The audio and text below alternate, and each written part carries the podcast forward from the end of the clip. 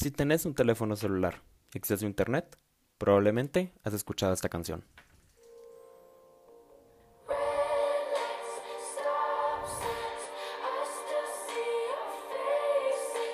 Así fue, como todos, conocimos a Olivia Rodrigo. O bueno, probablemente no todos, pero sí la gran mayoría que no hemos visto la serie High School Musical en Disney Plus.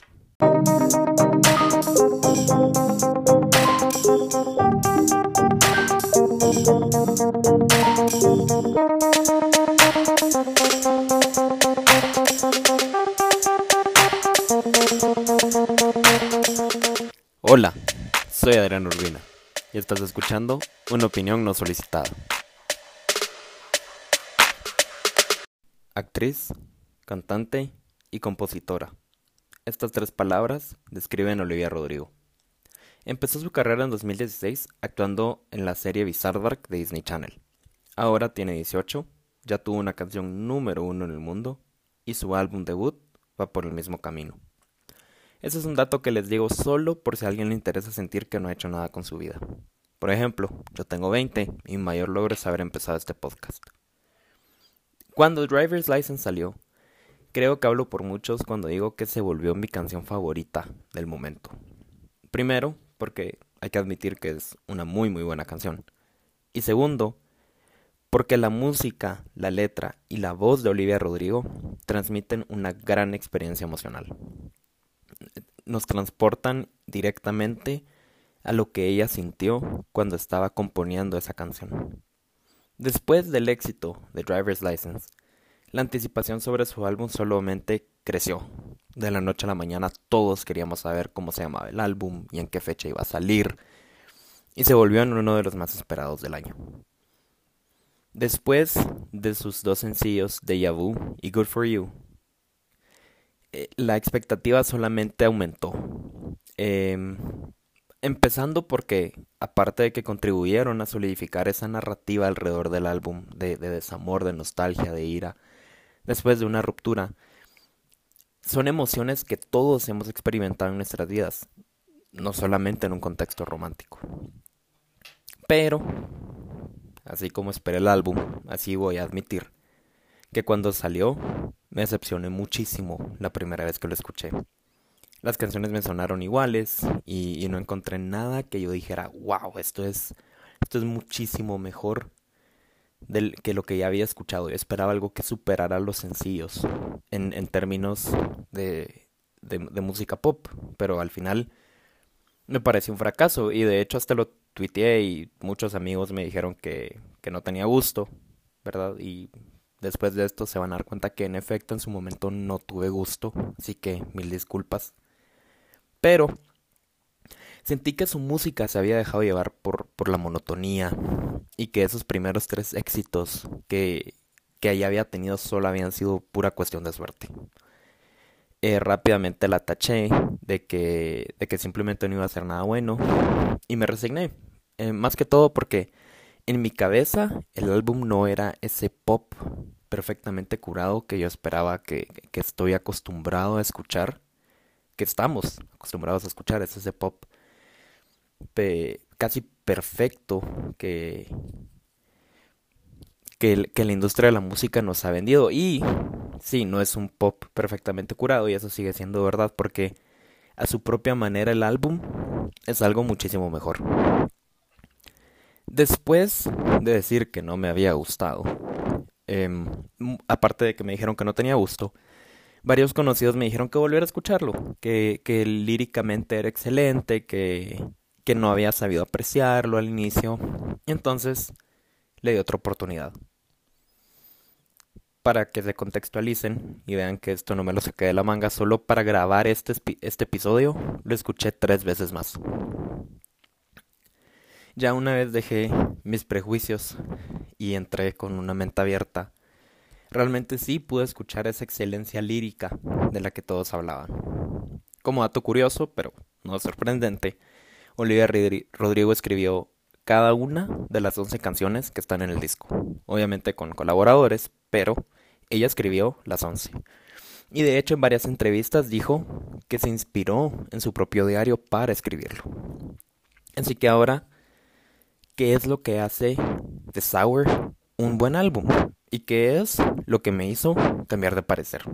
El álbum abre con muchísima intensidad. La primera canción, Brutal, se trata precisamente de eso. Es, es una mezcla de punk y pop, fuertemente influenciada por el punk alternativo de la década de los 2000. Personalmente considero que el punk es un género bastante visceral y, y que la canción en sí también es bastante visceral, porque no había ninguna otra forma de iniciar ese álbum. Es, es, una canción que inmediatamente te pone en el estado mental necesario para disfrutar y entender el resto del álbum. Porque lo que busca es llevarnos nuevamente a la intensidad con la que experimentamos las emociones en la adolescencia, especialmente el amor y el desamor. Em, creo que, la canción en sí, esta canción, eh, esta primera canción del álbum es eh, absolutamente esencial para darle legitimidad a una experiencia que todos hemos atravesado en nuestras vidas, una primera ruptura, pero que por razones de edad, por, por cualquier otra razón, hemos decidido menospreciar muchas veces y creo que es algo que en el arte, especialmente en la música, no, no vemos reflejado. A simple vista, el, álbum relata una ruptura desde la perspectiva de Olivia, lo que sintió, lo que pensó, lo que nunca le dijo a, a este sujeto, que no está confirmado y todos sospechamos que es Joshua Bassett, pero no está confirmado. Sin embargo, cuando, cuando vamos un poco más allá de la superficie, Sour no es solo sobre la ruptura que ella hizo con esta persona, es sobre la ruptura que ella tuvo que hacer con la versión de ella misma que murió con su relación. Ok, ¿a dónde voy con esto? El álbum en sí pareciera una crónica de todo el proceso de duelo que atravesamos después de una ruptura. Podemos ver desde la ira, a la tristeza, a la aceptación, y hay varias canciones que son ejemplos de esto. Driver's License, por ejemplo, para mí es, es el ejemplo perfecto de esa incertidumbre que acompaña a la tristeza, el no saber qué fue lo que salió mal.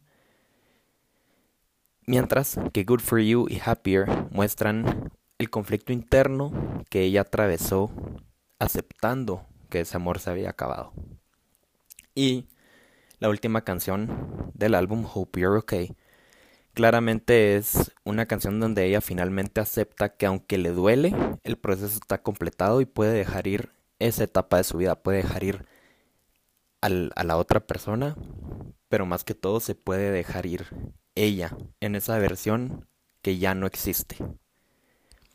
Las primeras impresiones importan y, la verdad es que nos definen ante los ojos de los demás.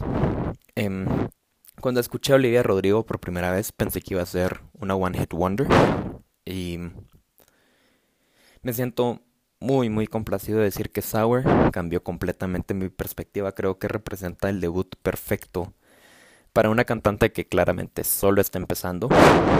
Vuelvo a recalcar esto, solo tiene 18 años y al momento su álbum es un éxito. Leí varias críticas de, medios respetables y todos, o sea, el consenso general de los críticos es, este álbum debut es el mejor debut que Olivia Rodrigo pudo haber tenido.